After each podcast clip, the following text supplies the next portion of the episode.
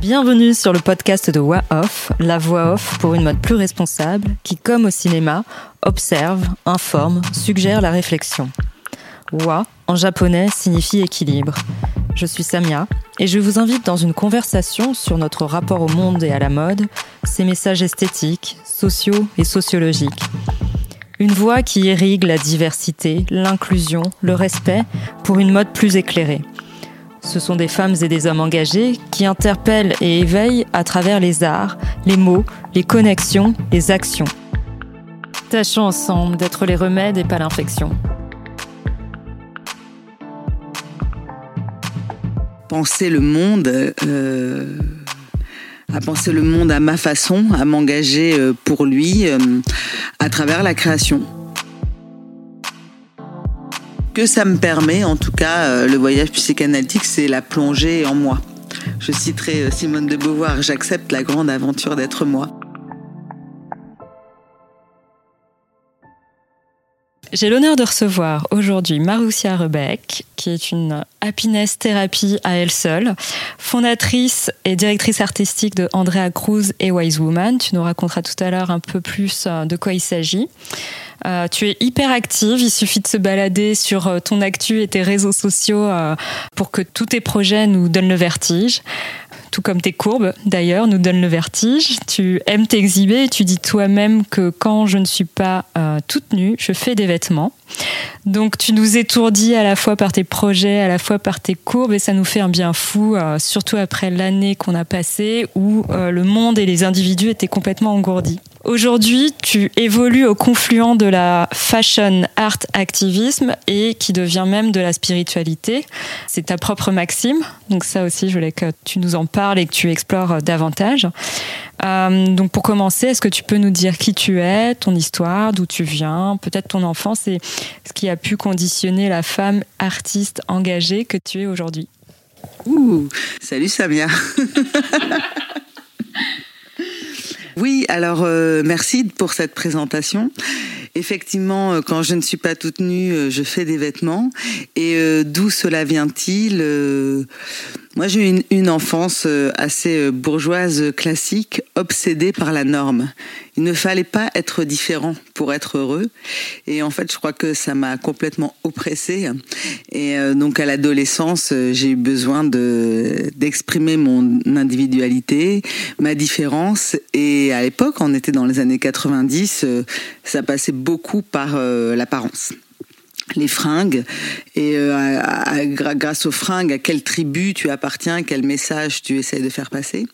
Et donc euh, ben ça c'est ça a constitué vraiment mon adolescence encore plus en opposition avec mon éducation.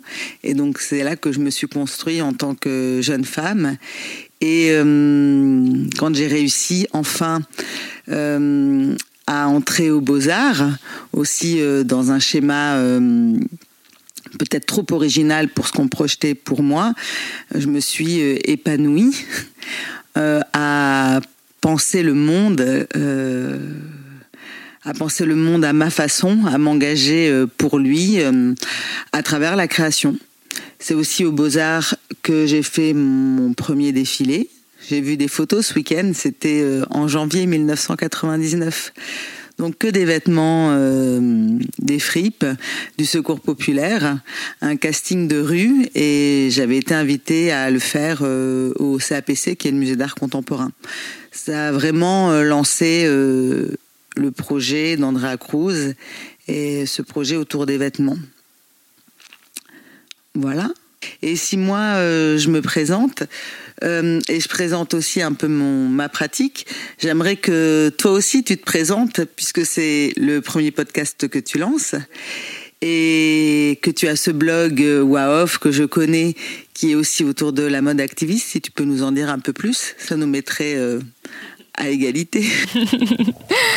Bah Off, comme tu le sais, c'est un blog qui traite des questions d'éthique et d'éco-responsabilité dans la mode, euh, dont l'objectif était, je l'ai créé il y a dix ans, euh, à peu près il y a dix ans. Pourtant, quand on parlait de ces thématiques-là dans la mode, euh, il n'y avait rien de plus repoussant parce que c'est l'anti-argument marketing en fait. Euh, quand on parle d'écologie, c'est un fantastique repoussoir plus qu'autre chose. Et aujourd'hui, c'est l'inverse, donc tant mieux.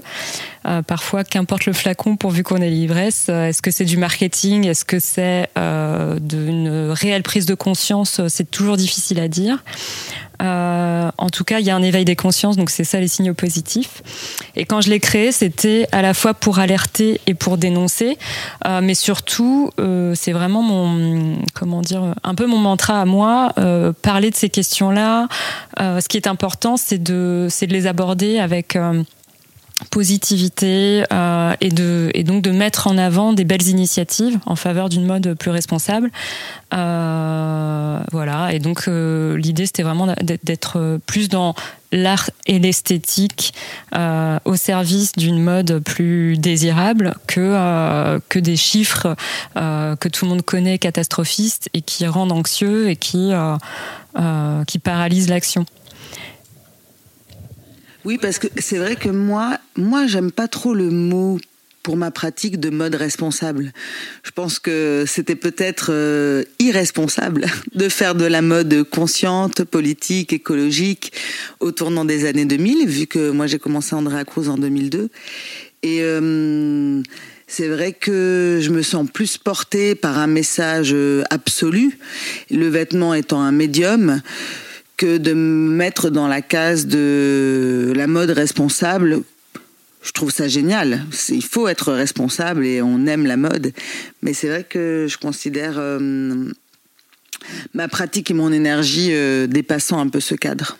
D'ailleurs, euh, c'est assez juste ce que tu dis parce que déjà, mettre des, des extensions éthiques, éco-responsables, euh, sustainable, tout ce qu'on veut, en fait, c'est déjà euh, introduire le fait qu'il y a hum, quelque chose à ajouter pour que la mode aille bien, alors que la mode deviendra vraiment responsable quand on aura quand ce qui fait office d'exception deviendra le, euh, le standard.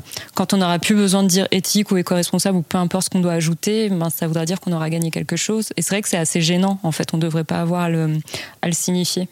Non, mais je trouve qu'aujourd'hui, la mode quand même euh, se réinvente à plein de niveaux différents. Euh, donc, euh, dans la, façon dont elle est produite, la façon dont elle est montrée, la façon dont elle est pensée. Et c'est aussi ça que j'ai cru comprendre que tu voulais porter à travers le podcast. L'aborder d'un point de vue peut-être moi, ce qui m'intéresse dans la mode, c'est le point de vue émotionnel, historique, sociologique et euh, plastique au sens euh, écriture plastique. Et peut-être que ces dimensions-là que... Complètement. D'ailleurs, la question se pose est-ce que euh, est-ce que ça fait encore sens aujourd'hui de faire de la mode si on veut changer le monde? Mais il y a plein de réponses à ça et notamment le fait que déjà des vêtements on aura toujours c'est un peu lieu commun de dire ça mais on aura toujours besoin d'en porter donc de la mode ou du prêt à porter il faut enfin on va continuer à en faire donc faisons le bien. Ensuite il y a aussi un truc très fort autour de la mode qui est le ce que ça incarne c'est un patrimoine c'est une culture donc on peut pas amputer des, une société et des individus de ça euh, donc il y, aura toujours un sens à apporter autour de la mode. C'est il y a un héritage aussi. Enfin, euh, donc, rien pour cet aspect. Et puis c'est aussi un, moyen d'expression identitaire très fort. La mode, euh, ça dit énormément. Je dis souvent que c'est le porte-parole de l'inconscient. Ça dit énormément de qui on est nous intérieurement et de. C'est aussi ça dit énormément de comment on communique, comment on interagit et euh, individuellement aussi d'un point de vue sociétal. Donc il y a à la fois des messages esthétiques et des messages sociétaux qui sont très forts dans la mode et moi c'est cette analyse qui me fascine. C'est d'ailleurs pour ça que j'ai créé le blog et tu m'avais d'ailleurs demandé un jour euh, qu'est-ce que ça veut dire WAOF. Mm-hmm.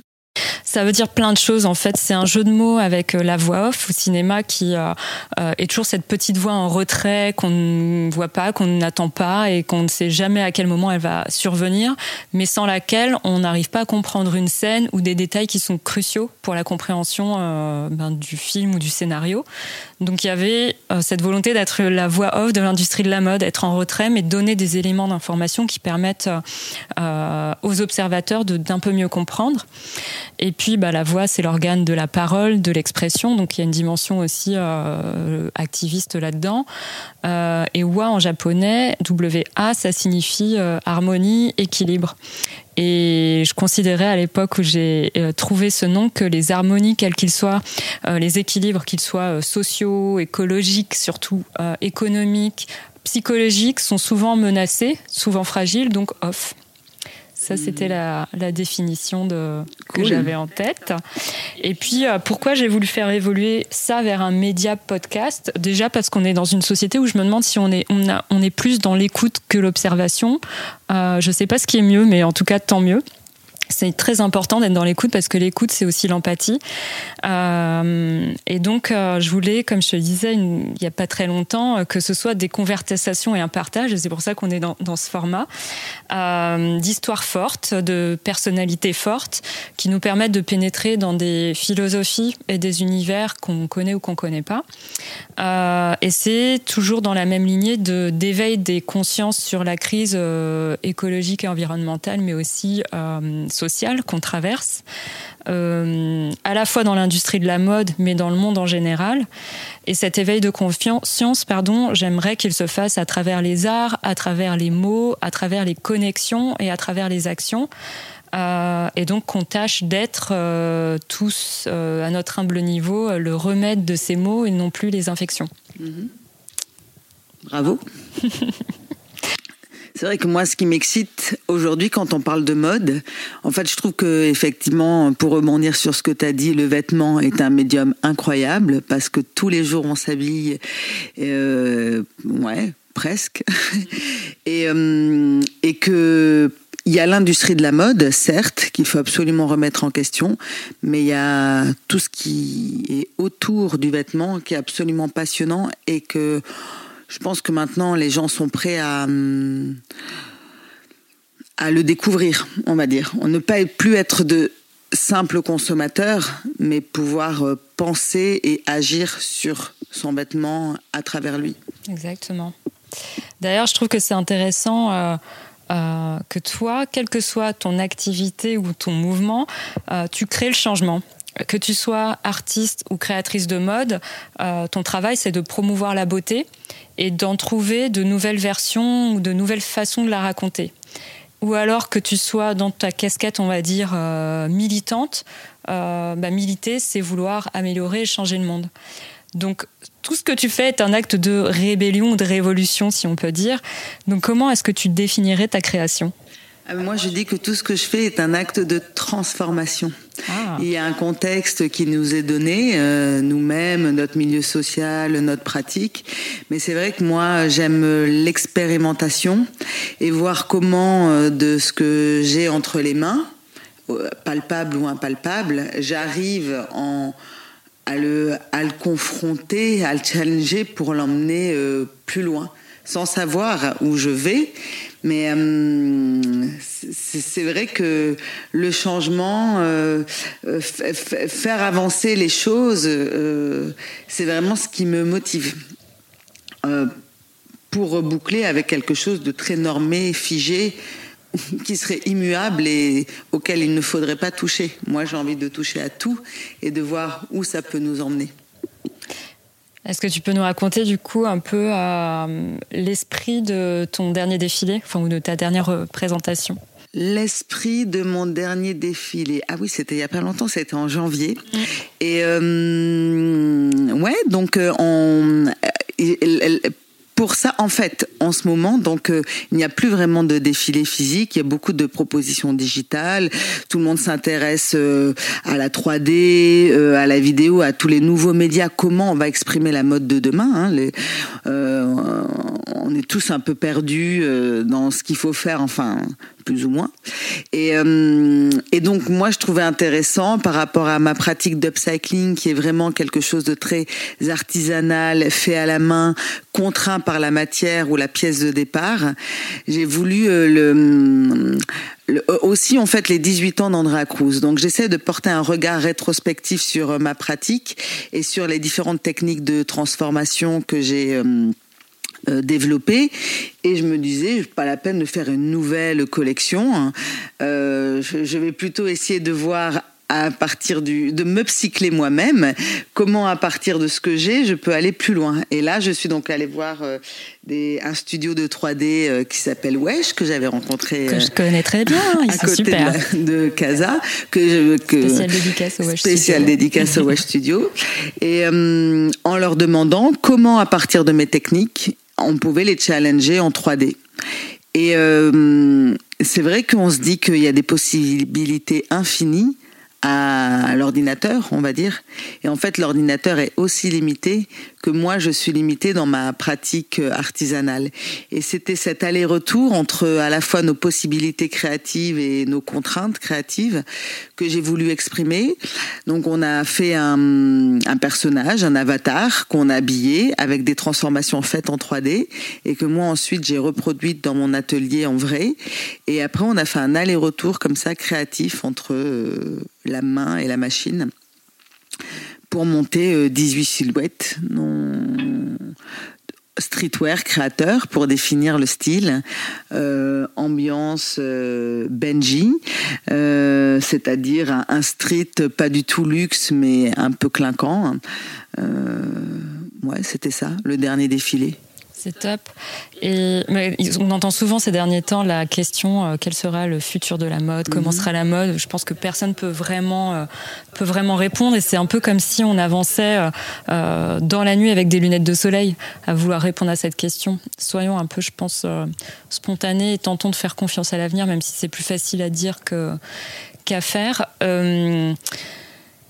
Mais en tout cas, quand je t'entends, ça m'évoque ça, que le futur de la mode, ça, enfin, il y a deux dimensions très fortes euh, qui sont euh, la partie un peu durable, sustainability, mais là-dedans, j'inclus pas uniquement la dimension écologique, il y a vraiment la partie inclusivité, égalité, euh, et puis briser, euh, briser les, comment dire, les dictats de la mode qui sont, et puis le, le, côté excluant, les, vraiment les, les dictats excluants de la mode. Il y a ça d'une part, et il y a les nouvelles technologies dont on peut pas se passer et qui sont aujourd'hui vraiment euh, accélérées par le par ce qu'on traverse aujourd'hui. Donc, je trouve que ce que ce que tu décris est beaucoup dans le futur de la mode. Bah en fait, moi, j'aborde toujours ces, ces notions low-tech, high-tech, vintage, futur. Et c'est vrai, donc, euh, moi, je travaille à partir de vêtements deuxième main. Au départ, à partir des vraiment des vêtements des poubelles, les, les rebuts que nous avons, comment les valoriser. C'est ça qui m'intéresse. Donc, de partir de quand on parle d'inclusion, de partir du, plus bas, hein, de ce que personne ne, veut, et d'arriver à le, valoriser juste par euh, mon regard ou mon l'attitude, euh, la façon dont je vais m'en emparer. Et euh, donc moi, je crée des images aussi beaucoup à partir de vêtements vintage ou vêtements upcyclés qu'on photographie avec des filtres ou sans que pour aller mettre sur les réseaux. Donc en fait, j'utilise des choses qui sont accessibles vraiment à tous euh, pour créer une image. Euh, elle aussi, je l'espère, accessible à tous, mais euh, quand même émotionnellement bouleversante, parce qu'elle elle montre que justement c'est possible, c'est proche de nous et il n'y a qu'à y aller. Mm. Et accessible à tous, c'est aussi qui fait écho à tous, parce que dans tes castings, et ça, ça date pas du dernier défilé, ça a toujours été comme ça, tu t'attaches à, ne caster que des gens qui sont connectés avec la réalité, en fait, des gens qui ressemblent à tout le monde et pas forcément des mannequins, des, euh, de, je veux dire, de euh, le standard de, de, de la blonde euh, au, teint maladif, etc. Oui, bah moi j'étais vraiment étudiante en art dans les années 90, à l'époque des supermodèles, et je me disais mais les cover girls des magazines, comment moi, petite boulette brune, j'allais avoir ma place Et comment Non, mais c'est vrai, la beauté, les gens que je trouvais magnifiques, ils n'étaient pas du tout dans ce que le système nous imposait d'être. Et c'est vraiment ça que j'ai voulu mettre en avant, montrer que la réalité est bien plus belle que la publicité. Et, euh, et qu'il faut arriver à le construire. C'est vraiment ce qui m'anime depuis euh, longtemps soyons nous-mêmes, on est bien plus beau et bien plus fort que ce qu'on nous voudrait nous imposer d'être. Ta définition de l'upcycling, ce serait quoi? Euh, alors j'en ai plusieurs, tu sais que je fais beaucoup d'interviews. non mais sinon euh, l'upcycling c'est redonner, euh, tout simplement c'est donner une, nouvelle vie à quelque chose d'existant ou d'oublié. C'est une façon de transformer quelque chose assez immédiate. Et j'oppose souvent l'upcycling au recycling en donnant cet exemple que recycler un pull ce serait peut-être le détricoter, en extraire son pull, pardon, détricoter un pull pour en extraire son fil pour retricoter un pull, alors que l'upcycler, ce serait prendre un pull, mettre les jambes dans les manches et en faire un sarouel. Donc c'est des, techniques très différentes de, de, réemploi. Ouais.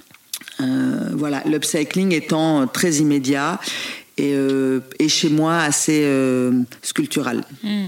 C'est hyper. À chaque fois que je pose la question à quelqu'un de quelle est sa définition de l'upcycling, je trouve ça hyper intéressant d'avoir différentes façons de le raconter, euh, parce qu'à chaque fois dans les termes, euh, il y a toujours quelque chose de soi très réparateur, psychanalytique. ça fait vraiment écho à à des problématiques sociétales, je trouve. Hmm. tu parles de réemploi. Hmm ben, euh, moi par exemple, je parle d'upcycling. Enfin quand je parle d'upcycling, j'ai aussi un milliard de définitions. Mais il y en a une qui est réutiliser des vêtements ou objets considérés comme inemployables, destinés à être mis à l'écart, rejetés de l'écosystème de la mode. Mm-hmm. Si on les observe différemment, on y voit des joyaux.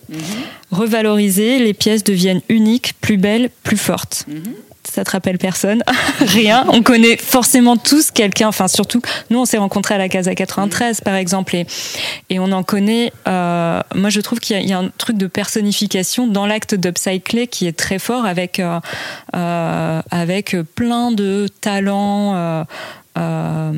Et de visages insuffisamment représentés dans le milieu de la mode. Et c'est d'ailleurs le drame. Et c'est aussi un des objectifs de ce média et de ce podcast, c'est euh, de leur donner une voix, de les valoriser. Euh, on connaît les jeunes, tu vois, des milieux qui n'ont, de, certains milieux qui n'ont pas les moyens de se payer des écoles de mode très chères, mais il y a aussi euh, des migrants, par exemple, qui étaient artisans, couturiers, etc., dans leur pays, qui ont dû les fuir et qui arrivent ici, on leur demande de faire la plonge, alors qu'il y a, des joyaux et des savoir-faire incroyables qu'on aura plus, qu'on aurait plus intérêt à, enfin pas intérêt, qu'on aurait euh, tout à gagner à valoriser quoi. Ah oui, moi j'ai toujours trouvé le trésor, trouvé le trésor dans la montagne de merde. Exactement, c'est comme ça que tu as fait tes plus belles pièces. Ah bah oui, oui, moi c'est vraiment mon truc, c'est ça qui me fait plaisir. S'il y a que des trésors, tu sais pas lequel choisir. Ouais. Avec tes copains privilégiés dans un endroit peut-être tout lycée, c'est beaucoup moins excitant que hmm.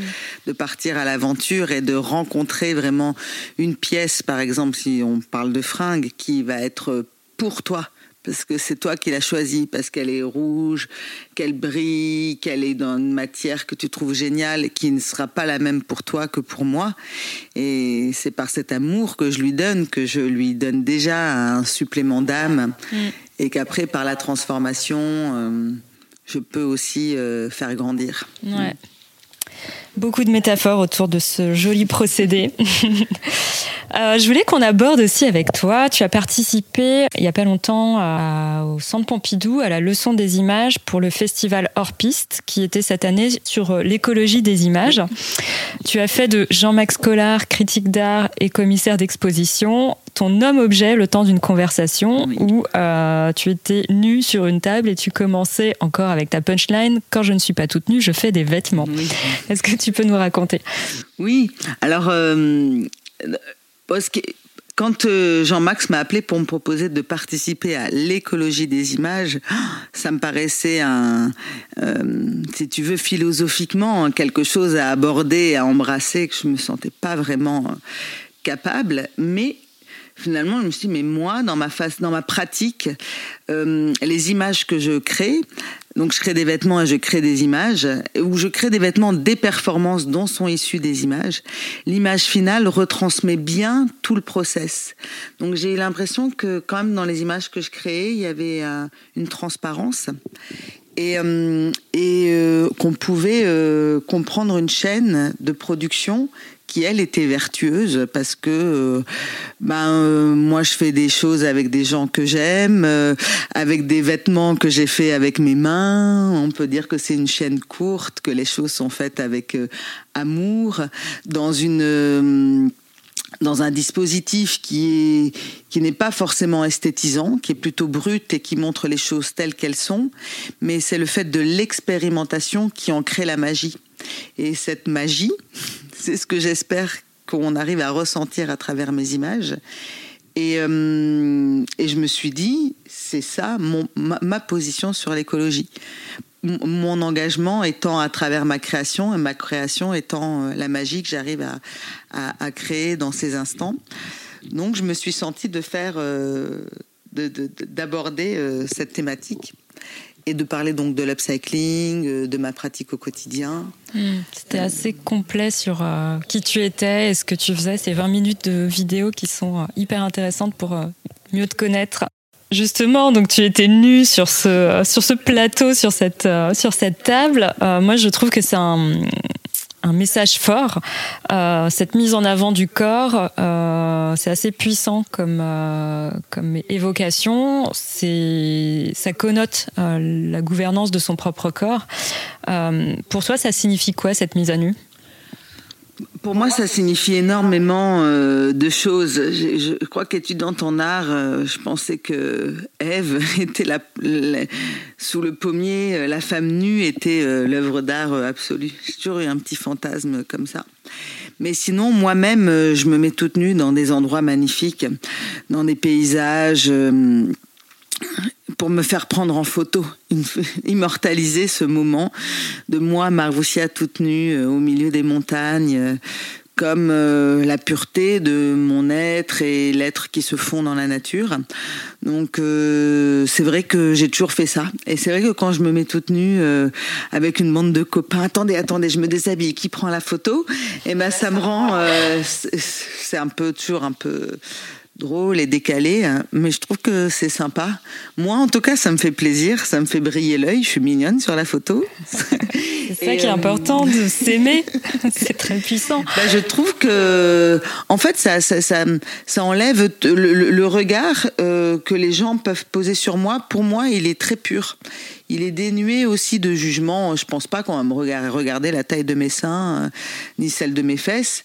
On va au contraire regarder comment un être humain redevient animal presque fondu dans la nature et comment on peut capturer ce moment et, le faire exister avec nous.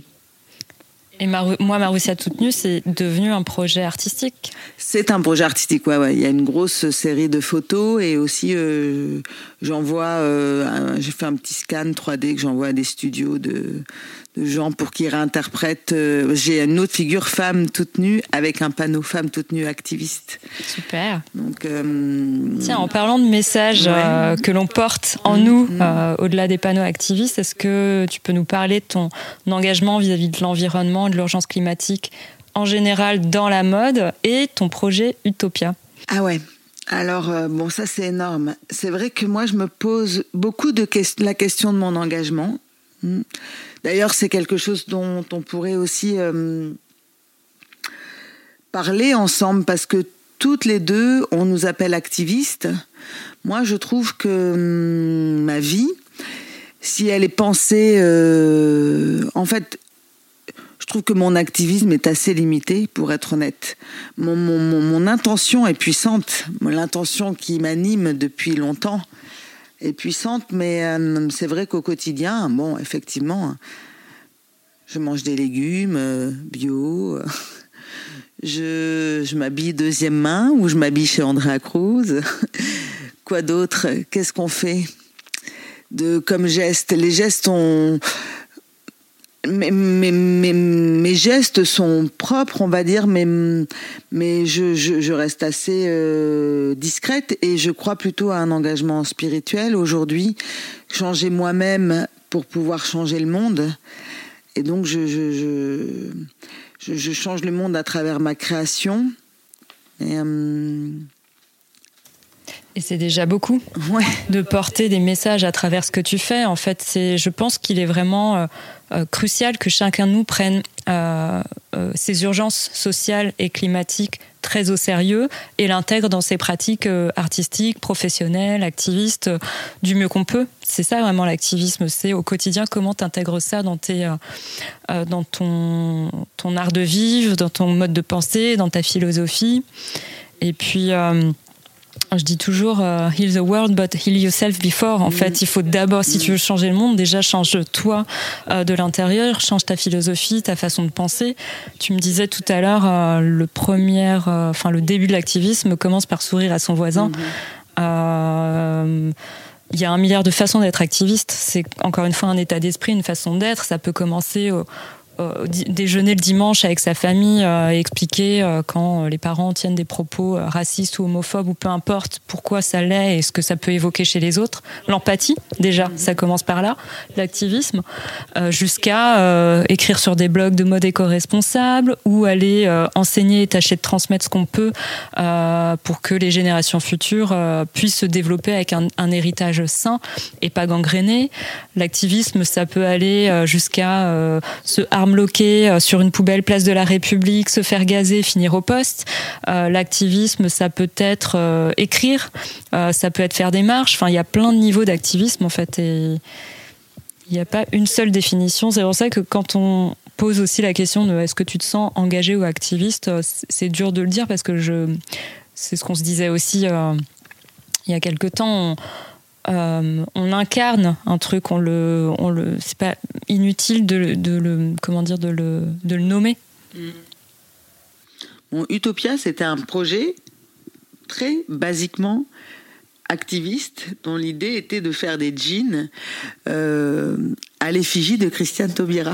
Qu'on adore. Taubira 2022. Donc, euh, bon, moi, Christiane Taubira, je l'adore aussi. Pourquoi? Parce que c'est une vieille femme noire, politique, poétesse, vivante.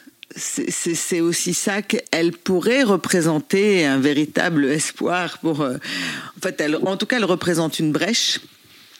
Et, euh, et de faire euh, là des, des, jeans à son effigie, j'avoue que c'est aussi euh, de, l'humour par rapport à, un objet euh, directement politique, mais à la fois, si euh, j'arrive à continuer à développer cette série de jeans, je serais contente qu'en 2022, toute une série de mes amis puissent porter leur jean Taubira quand les élections arriveront vraiment. Donc, c'était l'idée de porter sur son jean les messages que l'on porte au bout de ses pancartes dans les manifs.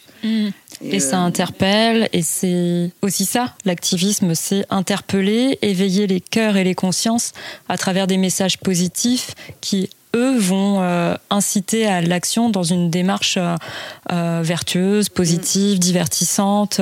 C'est un langage. Je sais aussi que la transmission, c'est quelque chose de d'assez important pour toi. Quand on milite, on milite pas pour soi, on milite pour le collectif. Et donc, dans développement durable, il y a aussi euh, transmission, enseignement, euh, qui fait partie de, l'héritage et des choses qu'on doit transmettre pour les générations futures. Euh, tu considères que toi, ta mission, c'est quoi et qu'est-ce que tu portes sur la jeunesse, les étudiants comme regard? Alors ça aussi, c'est un gros sujet. Je vais le faire rapidement, mais effectivement L'upcycling euh, est un dispositif qui, si je t'explique une transformation, tu, tu l'as fait sur euh, ton t-shirt blanc ou mon t-shirt noir, elle ne rendra pas la même chose. Donc moi, j'ai toujours aimé faire de l'open source avec mes idées et les voir se transformer entre les mains d'autres. Aussi, j'ai toujours été entourée de beaucoup de jeunes dans mon studio ou invitée à faire des workshops dans des écoles d'art. J'adore parce que ça me donne une énergie incroyable. Parce que comme j'aime donner, je reçois euh, en retour euh, énormément de choses. Et puis plus je vieillis, plus euh, plus je reçois de la jeunesse parce que c'est eux qui m'apprennent tous les nouveaux trucs. Donc j'aime bien cette idée de, de mentoring et de reverse mentoring. Euh, donc j'avoue que je, me nourris beaucoup comme ça. Et donc je le fais dans ma pratique personnelle et je le fais aussi avec euh, Wise Woman, qui est un cercle de femmes de la culture et de la création euh, que j'ai cofondé avec Séverine Redon il y a bientôt trois ans. Et là, on met vraiment en place euh, un appel à projet autour de la culture et de la création. Et, il y a quatre catégories euh, et quatre lauréates. Et donc, on accompagne ces lauréates euh, à, à, travers donc des rendez-vous de mentoring à développer leurs projets qui sont plutôt donc des projets entrepreneuriat culturel pour ne pas pour pouvoir euh, oui partager euh, partager les savoirs et être plus forts ensemble. C'est fondamental le partage de connaissances. C'est comme ça qu'on en partageant vraiment les, les cultures et et le savoir, c'est aussi comme ça qu'on contribue à, changer les choses. Ouais, et j'écoutais hier dans un podcast que j'adore, Sismique, un jeune néo-hacker qui s'appelle Asher et qui expliquait que si les ressources ne sont pas scalable, si on, les ressources sont limitées, le savoir, lui, n'est pas limité. Et mm. que je peux te dire quelque chose en une minute, lui pourra le redire en 30 secondes à 10 personnes, et que c'est vraiment quelque chose qu'on peut partager et avec lequel on peut s'enrichir. C'est la dématérialisation euh, nous permet ça. Mm. Et je trouve aussi une vision très forte de Edgar Morin, euh, qui pour lui l'économie de demain, ce serait une économie où on mesure pas le PIB euh, à la productivité, euh, à l'argent, ou, ou en tout cas le, la richesse ne se mesurerait pas avec cette forme de PIB, mais plutôt au niveau de connaissances, au niveau de, de, la population, au niveau de savoir, au niveau de culture, au niveau d'accès à, à l'éducation. Et je trouve ça assez puissant comme philosophie et, et assez juste. Mm. Euh, on parle de beaucoup du futur. Euh, on traverse aussi une, période assez particulière que je trouve aussi étrange qu'extraordinaire. On a aussi beaucoup entendu parler euh, lors du premier confinement de reset, de résilience, de renaissance, de nouveau monde, du monde de demain, etc je ne sais pas si on a vraiment obtenu ce reset, cette résilience et cette renaissance. pour moi, j'ai l'impression que c'est encore un peu tôt et qu'on n'a encore rien vu. Qu'on va au contraire avoir besoin de se serrer les coudes, d'être encore hyper solidaire, d'avoir beaucoup de bienveillance euh, les uns envers les autres, parce qu'il reste encore, euh, je pense, du chemin à accomplir. Euh, est-ce que pour toi, il y a eu un Covid reset En tout cas, est-ce qu'il y a eu, est-ce que 2020 t'a fait grandir? Est-ce qu'il y a eu un switch des mentalités? Euh, moi, euh, j'avoue que j'ai trouvé ça génial que l'économie s'arrête. Ouais, complètement. J'avais l'impression que c'était impossible. Et, et, et, et j'ai trouvé ça complètement fou. Donc j'ai vraiment cru qu'il y avait un ancien monde et un nouveau monde. Donc là, on est un an après. Bon, j'ai pas l'impression en fait que ça ait tant évolué que ça. Mais euh, ça peut-être que ça prémunit de la catastrophe aussi. C'est des les prémices de enfin il se passe quelque chose. Enfin, je veux dire, ça fait longtemps qu'il se passe des choses. Moi, ça fait longtemps que je construis euh, le monde de demain. Mais des fois, tu as l'impression de le construire tout seul. Mm. Et quand même, plus les choses passent, plus je trouve que elles, euh, nous donnent raison d'être présents, vivants, actifs. Euh, et, effectivement, aujourd'hui, moi, je crois que c'est la joie de vivre, euh, la joie de créer qui peut vraiment euh, nous faire tenir et, nous permettre de participer activement à la construction d'un monde nouveau.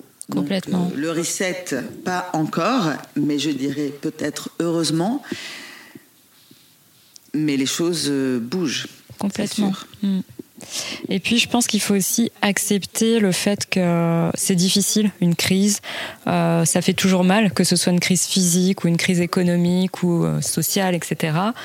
Euh, mais elle était inévitable, en fait. On était dans une, dans une un écosystème, un monde, un univers où, où, les choses étaient dans le sur surproduction. Enfin, dans une, on arrivait au bout d'un système en tout cas, et euh, forcément arriver au bout de quelque chose, ça génère une crise. Et après une crise, il y a une transition, une transformation.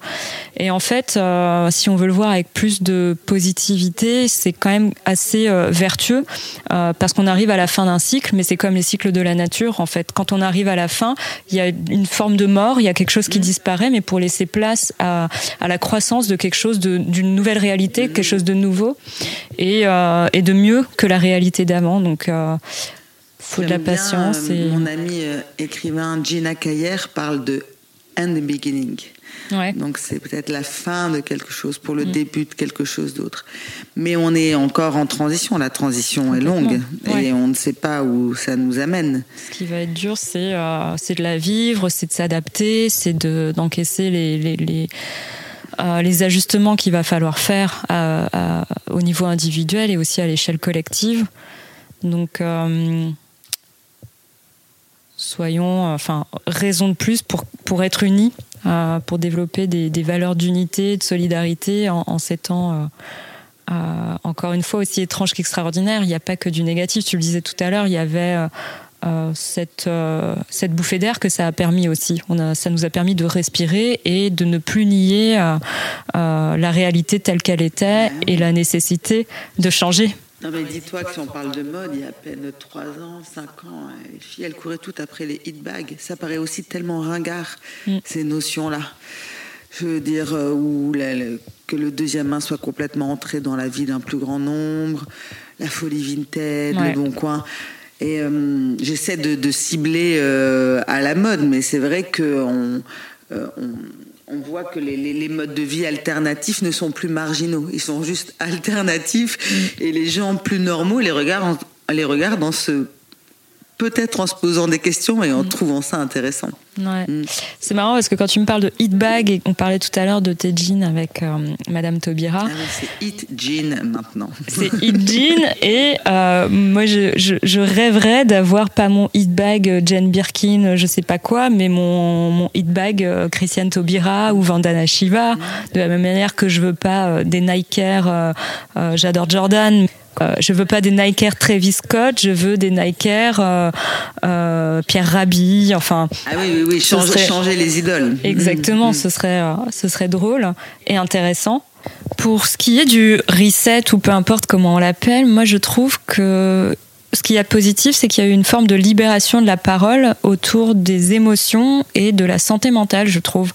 Que ce soit euh, dans la presse, dans les réseaux sociaux, dans nos entourages, euh, les gens parlent beaucoup plus librement de leurs mots euh, émotionnels, de la même manière qu'on parlerait, qu'on parlait avant d'une toux, d'un mal physique. Et je trouve ça assez vertueux parce que avant c'était mal vu et déconsidéré, alors que c'est quelque chose qui est hyper structurant pour quelqu'un et donc pour la société. Euh, et puis il y a une dimension très psychanalytique qui du coup, euh, euh, je pense, fait écho à, l'époque qu'on traverse. Et pour rester sur une touche positive, est-ce que tu peux nous raconter une anecdote avec ton psy? Avec mon psy? la transition qui qu'on a rendez-vous. c'est parce qu'à chaque fois qu'on a rendez-vous toutes les deux, t'essayes de m'inviter le mercredi matin. Maintenant, désolé Samia, le mercredi matin, je vais chez le psy. une anecdote avec mon psy. Mm-hmm. Hmm. Non, mais euh, c'est vrai que ce que ça me permet, en tout cas, euh, le voyage psychanalytique, c'est la plongée en moi. Je citerai euh, Simone de Beauvoir, j'accepte la grande aventure d'être moi. Et ça nous permet, euh, bah, comme au niveau de la société, de déconstruire. Euh, de, déconstruire par la profondeur ce qu'on voit en surface. Alors, j'ai pas une anecdote marrante, mais la première fois que je suis allée chez ma psy, effectivement, elle m'a parlé de l'âge des glaces sympa. Et elle m'a raconté l'anecdote de la souris qui court après la noisette et ben elle court après et bam, elle fait tomber la noisette au centre de la terre. Quand elle va la chercher au centre de la terre, dans un tout petit noyau, elle fait bouger tout ce qui se passe en surface, tellement elle... Et en fait, euh, c'est aussi ça. si on arrive à faire bouger les choses en profondeur, en surface, ça se répercute euh, dix fois plus puissamment. Mmh. Donc, euh, je pense que le parallèle entre mon corps et le, système de la mode, c'est un peu audacieux de le faire, mais euh, entre ma psyché plutôt et le, et le système de la mode, ou le système euh, tout, en général, les systèmes en général, c'est d'aller, oui, plonger au, au, cœur des choses. C'est là que ça doit bouger. Hmm. Et pas en surface. En surface, ce serait le marketing dont nous avons aussi parlé. Mais si on arrive à, à changer au fond, intéressant. Merci beaucoup, Maroussia, de t'être livrée au petit game et, euh, et, même jusqu'à des choses un peu plus intimes. C'était un vrai plaisir d'échanger avec toi. Et à bientôt. Ouais, salut. Merci à Maroussia d'être venue nous éclairer et nous guider de sa voix off et d'avoir même fait parler sa voix intérieure. Merci à Nico Dacou de Premier Sous-Sol Production pour le générique. Merci à vous pour l'écoute. Si vous voulez poursuivre cette conversation sur wa-off.com ou sur Instagram at waoff ou encore soutenir avec vos étoiles sur vos plateformes de podcast préférées, N'hésitez pas, la voix off est partout.